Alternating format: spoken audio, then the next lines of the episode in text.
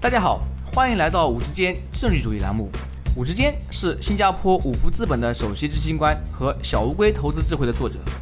五之间政治主义旨在和大家分享基于政治主义的各种研究书本和信息。这些信息主要覆盖经济、商业、金融和投资领域。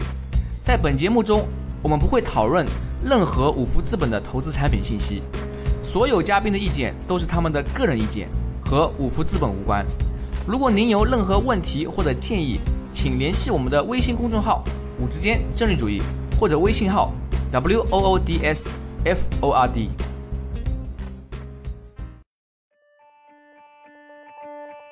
各位听众朋友，大家好，欢迎来到“五之间政治主义”栏目。今天我的嘉宾是瑞联财智的创始人和首席投资官许忠强博士。许博士同时也是美国知名量化投资公司 Research Affiliates 的共同创始人和资深合伙人。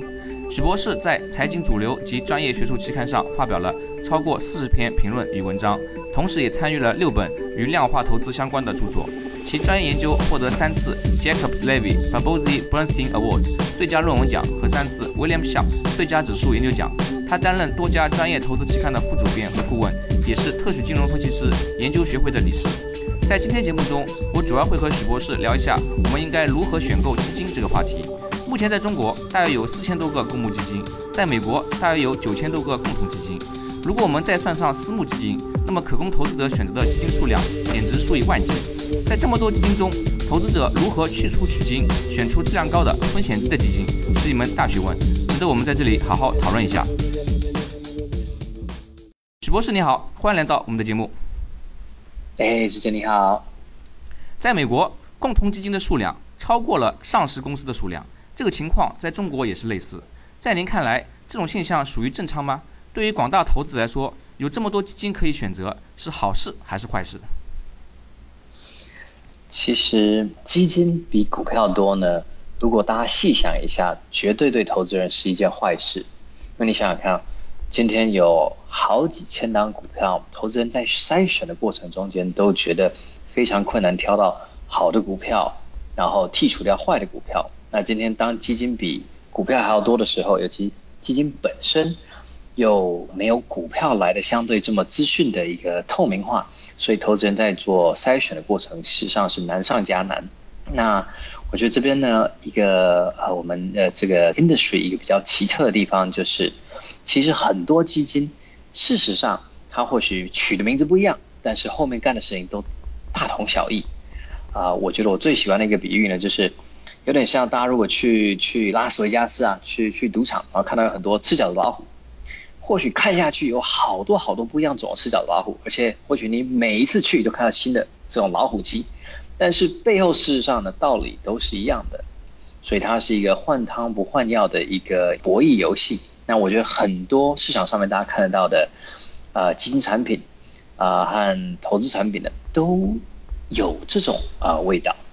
就是说，我们虽然在市场上看上去有很多选择啊，数以千计的不同基金，但是呢，它们之间的同质化非常严重。很多基金你看上去好像啊名字不一样，管理人不一样，然后宣传的策略呀或者是卖点不一样，但事实上啊如果细究它。其中的这个真正的投资标的，然后它的投资方法呢，是啊有非常大的重合的地方。对对，尤其是我觉得在美国呢，这个是最严重的，就是绝大部分的呃公募基金呢，它事实上和这个 S N P 五百的相关系数都是大概到啊零点九五以上，有的甚至是零点九八。那这么多相关系数这么高的基金，事实上呢？呃，他们的差异化是小到一般非非常专业投资人是没有办法分辨的。那这么多选择，感觉是好像有选择，但是事实上，当他们相关性这么高的时候，你的选择事实上是没有很大的啊一个价值的。那我们大部分基民啊，在挑选基金时，看的无非就是一个基金在过去一段时间内的历史业绩表现。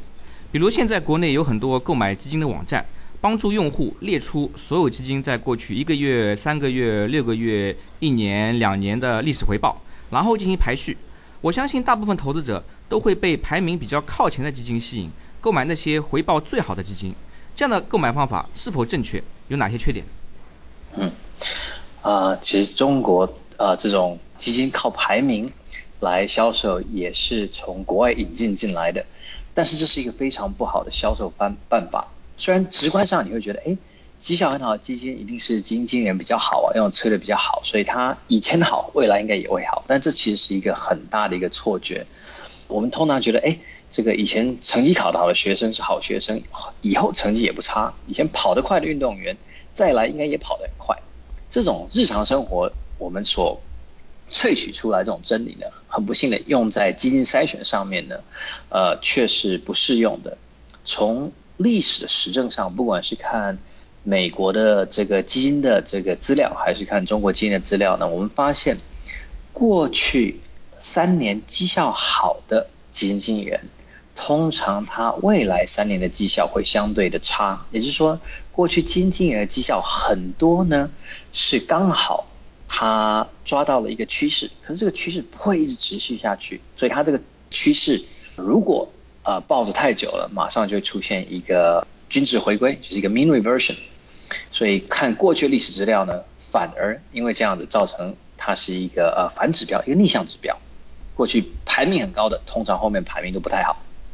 嗯，那么在这里呢，我们也要啊向我们的听众朋友们分享啊，这是一个非常有趣的规律，就是说在基金选择中，这规律呢和我们平时在生活中经验是相反的。就像您刚刚说的，一般来说啊，我们去评价一个人的啊跑步速度呀，他的学习成绩呀，好像都是有从过去历史来预判未来，并且你可以假定过去好，未来也好；过去差，未来也差。但是呢，在选择基金的时候，这个规律恰恰啊不起作用，反而是跟我们在生活中的非常常见的这些呃所得呢是相反，就是说过去好呢，很可能未来反而差，所以这个呢是广大投资者需要注意的第一点，对不对？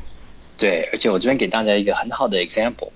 呃，这个呢，美国的这个投资大神可能大家还相对熟悉一点，他是在二零零九年这个。呃，那个时候美国刚刚出现完一个很大的一个大的一个股灾嘛，就全球的这个金融风暴。嗯。那他在金融风暴的时候呢，正确的在二零零七年判断说市场啊出现泡沫，而且尤其是房地产会严重的泡沫化，所以他是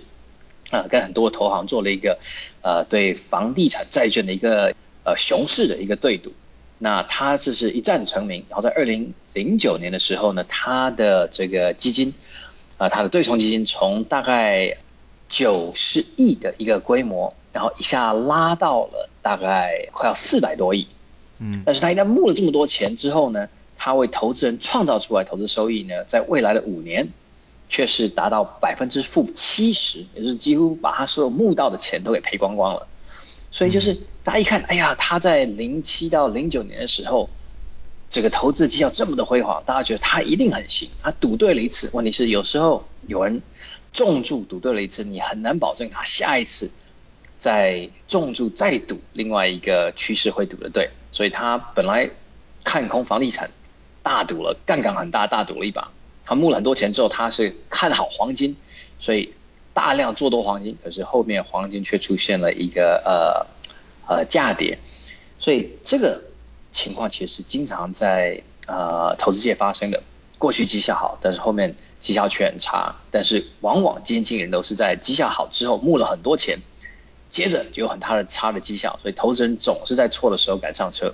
您这边说的应该是啊有大空头之称的约翰保尔森，嗯，是的，嗯，那么在啊本人的呃书籍《小乌龟投资智慧》中呢也提到过这个例子。当然了，除了保尔森之外，还有很多其他的类似的例子。那么我们投资者呢也需要注意这样的投资陷阱，就是说有时候你看到那些在新闻上呀、报纸上呀头条啊，这个基金经理在某一年他回报了百分之一百、百分之两百，结果大量钱涌过去，后面呢投资回报反而却非常糟糕。在您的学术论文《Does Past Performance Matter in Investment Manager Selection》中，您提到，不管是散户记名投资者，还是像养老基金这样的机构投资者。他们挑选基金经理的逻辑大同小异，主要都是基于基金经理过去几年业绩。两者主要不同在于，机构投资者更看重所谓的超额回报，并且更换基金的频率比较低。但事实上，这里说的超额回报，也就是一个简单的基金回报和基准指数之间的差值而已。您在文中提到，基于这种未调整风险的超额回报来判断基金经理的投资水平，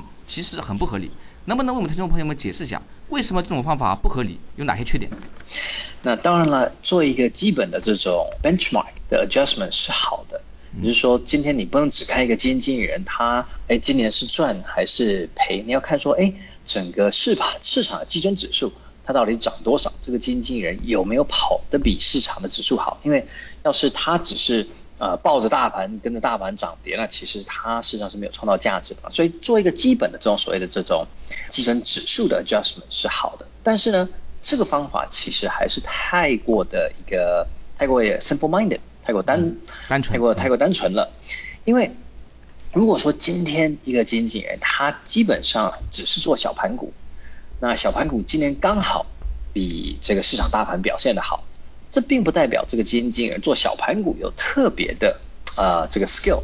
啊，很可能是很好，你就小盘股涨多了，而且我们也知道小盘股不会每年都跑比大盘股好，所以你不能光以它的这个 outperformance。呃，来评论它到底有没有选股的这个呃 skill。今天如果它主要是持有小盘股，你就应该以一个小盘股的一个指数，可能在中国呢，你可能就是要拿这个创业板的，就是深圳的这个这个指数来跟它做一个对比，这样子比较下来，你才可以比较正确的去抓到这个基金经理人的风格，然后了解说他相同风格经理人是不是他的选股上面啊来的呃更有能力。那就是在这里，您其实提到一个非常重要的问题，在我们衡量一个基金经理的啊投资技能，就是 skill 啊的时候呢，选取正确的基准啊，它的 benchmark 是非常重要的。因为你如果选的不对，你你不能说每个基金经理都去拿一个沪深三百这样的基准指数去衡量，这样的话就可能会造成衡量误差。没错。同时，您在论文中也提到了螺旋效应 （spiral effect），能不能为我们听众朋友们解释一下这个螺旋效应是什么意思？它是如何影响到基金的业绩回报的？所谓基金里面的一个螺旋效应呢，就是一个基金它绩效好，不管是什么原因，不管是因为它的 manager 很有能力，还是刚好就是好运抓到了一个对的势头，这个时候呢，好的绩效就会吸引来啊大量的这个投资人的资金的涌入啊这边呢，不管是机构还是散户，通常都是会啊因为短期好的绩效。而决定去做一个买入的动作，在这个情况下面呢，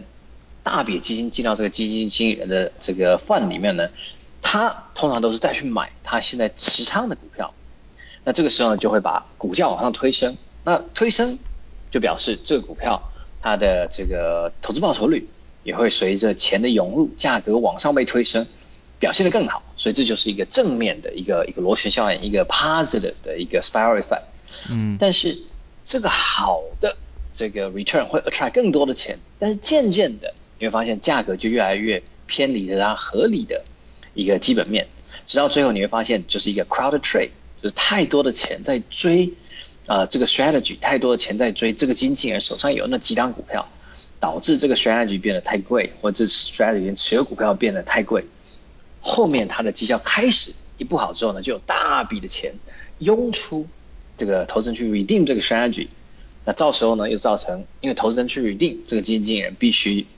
大量的抛售它 strategy 里面股票，造成这些股票突然啊崩跌，所以这种啊这种 cycle 一个 positive spiral 到后面一个 negative spiral 这个周期呢，其实我们在基金里面是非常明显的看到。刚刚我们提到说周基金会出现一个这个呃均值回归，一个 mean reversion，很多都是来自于一刚开始因为。正面的这个绩效的 performance 带来一个正面的这个螺旋效应，后面反转之后呢，带来一个非常负面螺旋效应，造成一个完整的周期的产生。那我在想啊，这个现象啊，跟其他一些金融现象，就是比如说股票上的这个周期有点类似的地方，就是如果你一开始买的早，比如说因为一开始它是这个螺旋效应是正面的嘛，那么如果你在其他人前面。发现了这个基金经理说，哎，他可能会有好的回报。你进去早呢，因为后面会有更多钱进来，所以呢，在前期呢，它的回报是会比较好，有这个正面的螺旋效应。然后呢，你需要在它转到负面的螺旋效应之前，及时抽身卖出来。当然了，我我估计在现实中这个是很难做到，但是事实上是不是这么一个理？就是说，如果在啊想通过这个螺旋效应投资基金的话，需要踩点啊踩准这个时点。没错，这也是我们在学术论文里面经常要讨论到一个呃 momentum 的效应。啊，momentum 呢啊这个动能的这个策略，就是你一定要在动量的策略策略，你要在别人进去之前先进去布好局，然后等着别人钱进来呢，帮你啊这个抬轿啊，这个这个 对，把这个价格推上去，让你再把你的 position 倒出来去呃获利。但是这个通常都是要相对专业的这个的。对冲基金的经理人才做得到的，因为你要了解这个市场的速度到底有多快。有些市场是很快就出现了这个螺旋效应，然后股价就开始 overreact，接着就会出现一个 mean reversion。哪些市场呢？这个是速度是相对比较慢的，像我们就可以看到美国这个螺旋效应呢相对是比较慢，而中国这个螺旋效应呢是非常快的。然后您刚刚啊在为我们解释螺旋效应的时候，经常提到这个有趣的名词叫做均值回归。可否为那些非金融背景出身的听众朋友们解释一下，什么叫均值回归？它是如何影响基金的业绩回报的？嗯，其实均值回归呢，就是啊一个东西它有一个常态，那它今天一旦偏离了这个常态呢，偏离太远了，它就又会回到这个常态。就是说，如果今天啊一档股票或是一档基金，它出现一个大幅的增长，偏离了这个这个基本面，偏离的一个正常。这个增长的一个速度呢，很快你就发现它就会呃后期出现一个超跌啊，这个就是一个所谓的 mean reversion，一个一个均值的回归，一个东西跌多了之后的反弹，也是属于均值回归的呃一种现象。那这让我想到啊，其实在我们生活中也有很多均值回归的例子，比如说一个小朋友他的考试水平可能一直是在八十分左右，有一次他可能由于什么原因呢考坏了，考了六十分，那家长就很生气。啊，把小孩甚至啊抓起来打屁股，结果打完以后呢，他发生均值回归，又考回八十分。那么这个时候可能就给家长造成错觉，好像打孩子打了一顿就有用了。但其实呢，啊不是的，他只是说偶尔有一次考不好啊，然后后面回到了他平均的考试水平而已。没错，啊，事实上在很多基金公司的管理上面呢，我们也看到，呃，像您刚刚提到，就是哎，要是一个基金经理人。短期表现不好，可能哎呀，这这个上面的领导就来给很大的压力啦，啊，要砍你的 bonus 啊，然后甚至要要要把你换掉啊，哎，然后突然哎，下面一季绩效好了，你就觉得说，哎呀，我们就要经常的恐吓我们的员工，他的表现才好，但事实上不然，啊，就说这里面很多都只是均值回归。那投资人呢，也真的不要把短期这个波动呢，呃，看得太当成一回事，因为通常短期的波动呢，都只是噪音，而且这个噪音呢，是一会儿均值回归就不见了。我们刚刚啊谈到了这个螺旋效应跟均值回归啊，是不是如您论文中所提到啊？由于这个螺旋效应和均值回归的影响，会导致在过去几年业绩表现好的基金，在接下来几年呢，业绩回报反而更差，而过去那年表现比较差的基金。反而在接下来几年中，投资回报会更好一些。没错，啊，其实刚刚提到螺旋效应呢，它基本上就是造成均值回归的一个很大的一个一个 driver。啊，就讲讲到说，哎，今天呃一档基金最近绩效不错，然后突然募了非常非常多的钱，募很多钱呢，造成这个基金经理人呢，哎，去买同样的股票，把股价再往上推升，造成基金表现出来效果又更好。那在这过程中间呢，其实发生了什么事情？这经纪人他本来专业啊熟悉的这个产业啊，这产业里面他最熟的几档股票，他投资容量大概就只有这么大，可能呃两亿五亿他做的上手，突然间一募募募了五十亿，甚至募了两百亿，那他真的是不知道可以买什么股票，买同样的股票呢，把这股票拱上天了。去买它不熟的股票呢，绩效一定差。所以渐渐的你会发现，当一个基金变得太大的时候呢，其实绩效就开始不好了。但是绩效开始不好呢，其实就造成一个负的螺旋效应。那这整个正面螺旋效应到负的螺旋效应呢，就是我们看到的一个 mean reversion。绩效很好，短期有一点这种 momentum，绩效接着开始不好之后，有一个很大的负的 momentum，这样就完成了一个周期。那这个周期其实就是一个呃 mean reversion 的 cycle。根据您这个研究发现啊，似乎验证了这一个假想，就是我们去挑选业绩比较差的基金，反而可能获得更好的投资回报。这是不是意味着我们广大基民啊，不管是中国也好，美国也好，应该和最常见的做法反着来，专门去购买那些业绩比较落后的基金？这种投资方法听起来有点疯狂，感觉很多听众朋友不一定能够马上接受啊。那么在这个实际投资活动中，有没有可操作性呢？没错，您刚刚提到的啊，是我另外一篇论文讲到了啊，我其实很很细的去看。不管是美国的这个呃基民，或者是中国的这个投资基金的大众呢，我如果追踪他们买点和卖点，还有他买卖的金额，我会发现，哎，这些呃基金投资人长期下来，他这样基金买进买出像股票一样在炒作，最后他得到的收益，远远比如果他当初那只基金就买着摆着来的还要差，大概。在美国是二点五个百分比，然后呢，在中国差的是差九个 percent，也就是说，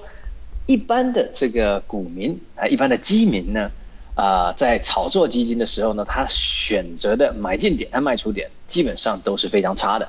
比摆着不动还要糟，也就是基本上比你随便拿飞镖来呃丢报纸来选这个呃基金呢来的都还要差很多。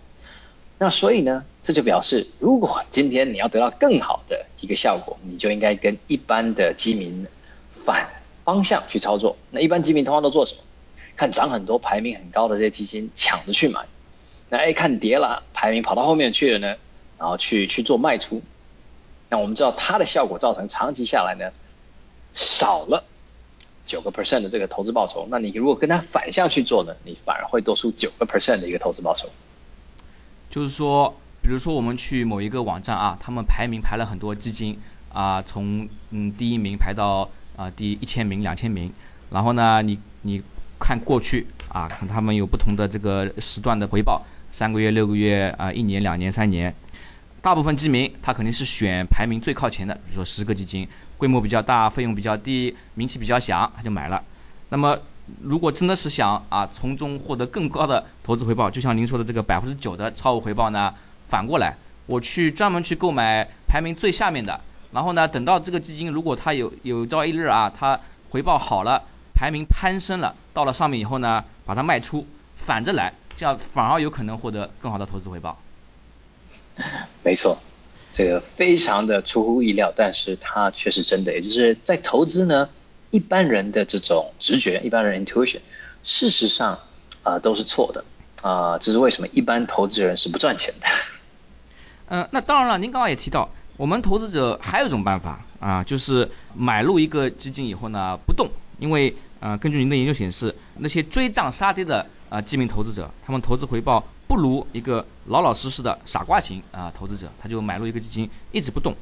那么这是否意味着啊，我们投资者呢也应该忽略在过去几年的短期的基金回报？因为从心理上来讲，如果你看到自己的基金跌了，你肯定会紧张嘛。我投进去一百万，结果啊，嗯，基金跌了百分之十、百分之二十，那可是啊，我辛辛苦苦积蓄，它很难说不去啊反应啊，去把它卖出啊，或者换一个基金。更加理性的方法呢，嗯，反而应该是选选中一个好的基金，然后呢，忽略这个基金的短期表现。没错，啊，之前这边啊，其实你提到一个比较合理的做法，事实上是应该是一刚开始就选好这个成本比较低的，然后比较有信誉、比较有商誉的基金公司，然后呢去挑选几只这种比较啊分散的，也就是你不能只买一只基金嘛，啊，可能要买好几只风格不一样的，包括。呃，不一样股票风格的，然后再包含一些呃另类的呃债券啊商品，这样形成一个风险分散的一个投资组合之后呢，基本上你应该买着摆着，不要经常去看说，哎，我这个买了五六只基金，哎，这只绩效比较差，我应该把它换掉，啊，你应该买着摆着，了解说，哎，市场本来就有波动。你买了五六只基金，一定会有一只好，有一只不好，但是平均起来呢，你是可以取得一个合理的一个呃风险贴水，一个合理的报酬，这样长期下来才能够创造财富。当然，我相信我们广大听众朋友们啊，还有一个问题是，如果我们应该避免自己被基金短期的业绩波动过分影响，但是呢，我们作为基民还是要选择基金，毕竟。啊，呃，能够选择基金太多了，像中国有四千多个，美国有九千多个，那么能不能跟我们分享一些比较重要的、有效的指标，可以帮助他们筛选出更好的基金？嗯，我觉得非常重要。第一个就是要去注意啊，这档基金它的呃收费的费率是多少？当然，收费越低的，通常长期下来效果越好。因为如果一档基金它跟你收费是收两个 percent，那就表示每年啊这档基金至少有两个 percent 的报酬是完全不会到投资人口袋里面去的。而且基金绝对不是收费越高，表示后面的基金经理人能力越强，他挑的股票越会涨。很多时候，呃，收费高只是因为啊，之间基金公司发现他的投资人并不是很去注意到呃费率上面的问题，啊，甚至你可以说他是把自己的这个投资人当做啊当做傻子来对待。那这种基金公司显然对当做韭菜，对这种基金公司显然他的这种。呃，心态和他的这个经营方法呢，可能就比较不是以呃投资人的这个利益为出发点的，所以这种基金公司和这种产品，我们要尽量避免。所以要选啊收费相对便宜啊，至少绝对要是收费合理的。那这个我觉得是第一点。那第二点呢，要注意到说买卖基金呢，通常呃还会呃渠道会跟你收一定的这个手续费，那你要尽量去申购费，对，尽量去。透过这个呃申购费比较便宜的渠道，甚至有些渠道现在可能可以提供这个呃呃零这个申购费啊，或者减半等之类，这种才是最优的这个呃申购的方法。如果一定要要付申购费，你要注意到啊，那既然有申购费，就绝对不要经常去交易你的基金，这样只会让这些呃申购费啊把你的收益也吃掉。嗯，那另外一个呢就是呃。一档基金它里面本身创造出来的这个 turnover 啊，它的换手率，很多人觉得说，哎呀，一个基金的基金经理人，他当然是要每天交易股票啊，要换手率很高，才表示他有在干事嘛。那这又是一个错觉。其实真正厉害基基金经理人，绝对不是每天随着市场这种波动，然后他心里受到影响，就股票买进卖出的。因为其实每天并没有什么新的有效的资讯可以告诉你，哎呀，这个今天新的资讯进来了，我看好这个股票。啊，之前看好，现在今天现在就不看好了，很多都是噪音。所以真正其实沉得住气、有经验的基金经理人，他的换手率是相对低的，因为他知道很多的波动都是没有价值的噪音。那所以呢，一个一档基金的换手率也很重要，它很多时候是反映着后面基金经理人是不是一个成熟的、一个心态稳重的一个基金经理人。那换手率过高，很多时候都是因为它只是造成了一个呃交易的手续费。也会呃隐性的啊造成这个投资回报率的一个流失。嗯，那最后呢，当然我们要注意到说啊，这间基金公司它本身啊是不是有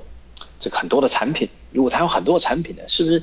啊，至少过半的产品长期下来绩效都不错。那过半的产品长期下来呢，都有一定的这种呃 AUM，就是都有一定的这个这个规模。因为有很多基金公司你会发现，它是随波逐流，没什么投资主见，没什么投资的这个理念，它就是哎呀市场最近什么好卖就发什么，就到最后你会发现，哇，这间基金公司可能一看下面有好几百百档基金。这不就表示他很厉害和很有能力创造新的产品，这只是表示他没有什么投资理念，他没什么信念，反正他什么觉得可以卖就赶快去发，发一发啊，钱募进来以后呢，事实上他并没有很好的去经营，然后呢，最后就是有一堆这个规模很小的基金，而且长期下来你会发现，他大部分基金效果都不好，为什么？他的基金都是选在高点好卖的时候赶快去卖。然后卖卖以后呢，我们刚刚讲的这个均值回归发生啦，所以这高点卖出去的这些基金后面都是赔钱啊，造成投资人很多财富的一个亏损。这种基金公司呢，大家也要小心，因为它纯粹来讲应该是一个呃以以呃销售为出发点的一个机构，而不是一个投资一个为投资人考考虑为出发点的机构。那这种机构，我想呃我们可能也要也要啊避免跟他做生意。那这里呢，我帮助我们听众朋友们很快的总结一下。首先，我们要寻找那些便宜的基金，费率总体来说越低越好。啊，同时我们要尽量减少渠道费用，就是申购费，啊，付的越少越好。基金呢，最好是换手率比较低，因为那些短线操作的换手率高的基金，投资回报可能会受到影响。同时呢，要看一下基金公司有没有一个靠得住的投资理念，他们除了你感兴趣的那款基金，你也应该看一下该基金公司管理的其他那些基金，啊，是不是有倾向于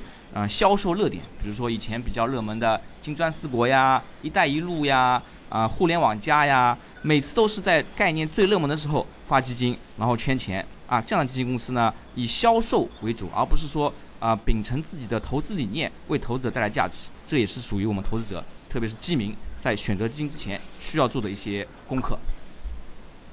没错，没错。嗯，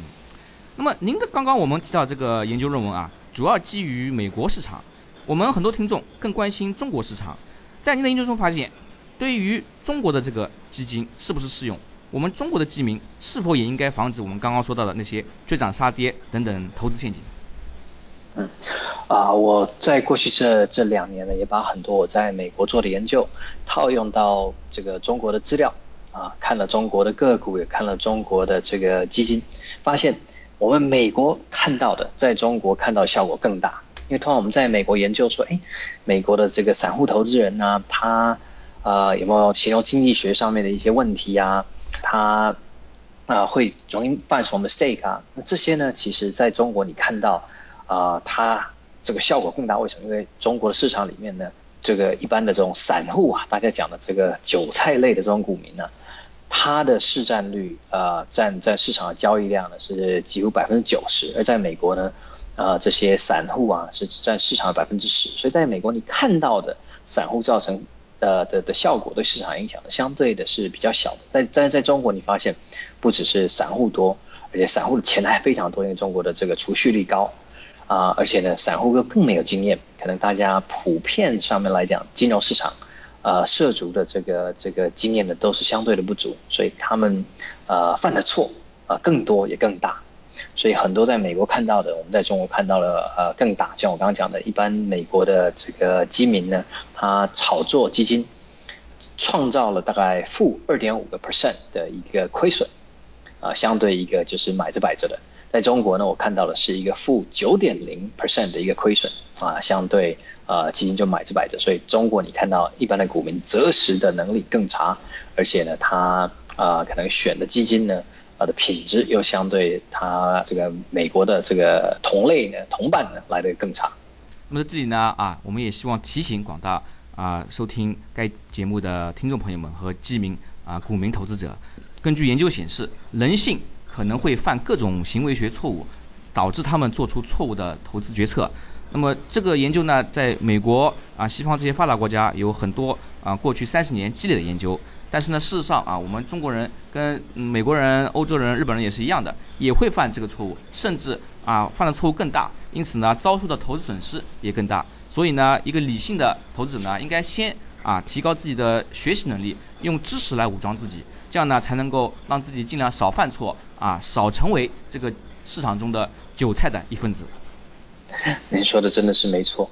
啊，我觉得很多投资人呢，真的是要多听像你这样的节目，然后多看一些你推荐的书，因为我也经常听你的节目，然后也也看了你的这个书单。如果投资人不自己金融知识上面去增强，一般你从这个可能卖产品的理财专员上面所听到学到的，呃，我觉得道听途说的这个 这个这个危险比较大，而且很多时候，呃，可能给的讯息会比较接近是销售上面的，呃，这种 marketing talk，而不是真正的呃有价值的这种金融知识和金融资讯。好的，由于我们的时间有限，今天的谈话呢就到此为止。在节目最后，您还有什么建议或者想法，想和我们听众朋友们分享一下？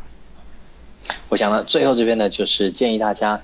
如果想要有长期好的一个投资回报，那我们一定不要看得太短，因为短线不管是基金的表现或是个股的表现，通常都是噪音，而且很快的啊就会一个均值回归，所以大家千万不要侥幸的希望去抢短抢到短期的这个这个螺旋效应啊，因为很少。呃，投资人是做得到的，这个通常都是很专业的对冲基金才可能做得到。那另外呢，就是啊，大家也真的要多花点时间增加自己的金融知识。然后呢，最最基本的是至少要理解怎么去了解一个基金到底收费是收多高，这个费用到底合理不合理，还有到底它的这个申购赎回的这个手续费到底多高，合不合理。至少抓住这两点，我想大家这个投资绩效就会好相当的多。好的，谢谢许博士，谢谢您参加我们的节目。啊，谢谢大家。谢谢收听五之间政治主义频道。如果您有任何问题或者建议，请联系我们的微信公众号“五之间政治主义”，或者我们的微信号 “w o o d s f o r d”。祝您有美好的一天。